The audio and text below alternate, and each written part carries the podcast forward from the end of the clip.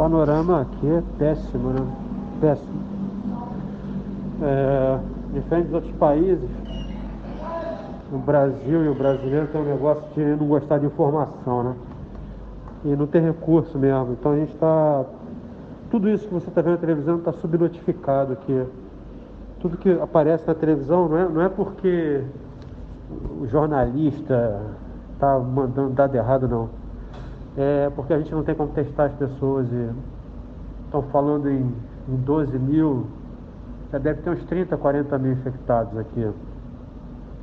E a gente não vê uma política séria de enfrentamento negócio, de profilaxia. A gente teve sete, oito meses aí para se organizar e o, o governo ficou federal, o governo central ficou brigando com o governo municipal estadual numa escalada de ignorância que a gente nunca viu aqui na nenhuma república, né, cara? Entendeu? É, a gente já está na terceira república, a gente nunca viu em nenhuma república tanta ignorância, né? Tanto obscurantismo, tanta anticiência, né?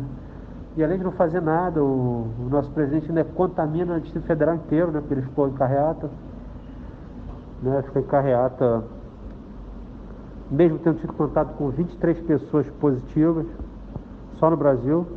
Ele não mostra o exame dele, porque ele sabe que ele vai tomar um impedimento, e vai, ele vai ter que renunciar. Ele instalou o filho dele, mais barraqueiro de todos, que é o Carlos Bolsonaro, que ele chama de Pitbull, no Palácio do Planalto, numa sala do lado dele. E ele é responsável pela, pela informática, então ele fica com aquele exército de robôs espalhando fake news e só arranjando mais confusão, é, combatendo com os 19%, 20% de fanáticos que ainda seguem essa gente. É, espalhando fake news e combatendo todo mundo que que está tentando segurar esse governo para não ter uma desgraça maior, né? Que são os militares legalistas, né? Pujol, o Walter Braga Neto, né? A galera que está segurando as pontas ali, tentando fazer um, um, um tentando conversar com, é, tentar, tentando manter o mínimo de comunicação entre o governo central e, e os governos periféricos, né? Municipal e estadual só que é tanta fake news, é tanta confusão que ninguém consegue fazer nada. E o vírus tá, vai chegar um pico no fim desse mês e não tem CTI para todo mundo, não tem respirador para todo mundo. As pessoas estão morrendo igual moscas, entendeu? E vai ser, eu, eu vejo um cenário muito apocalíptico mesmo, assim. Eu acho que vai ter tanto cadáver aqui no Rio que não vai dar São João Batista, o, o, o, o Memorial do Carmo, etc., vai transbordar cor para tudo que é lado.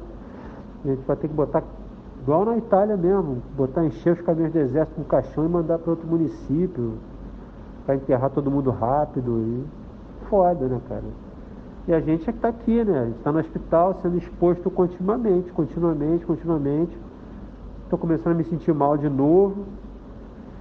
Quer dizer, eu estou exposto a uma carga viral enorme, meus colegas também.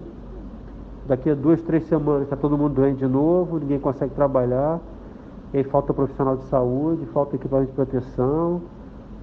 E, cara, é só o começo do fim do mundo, né?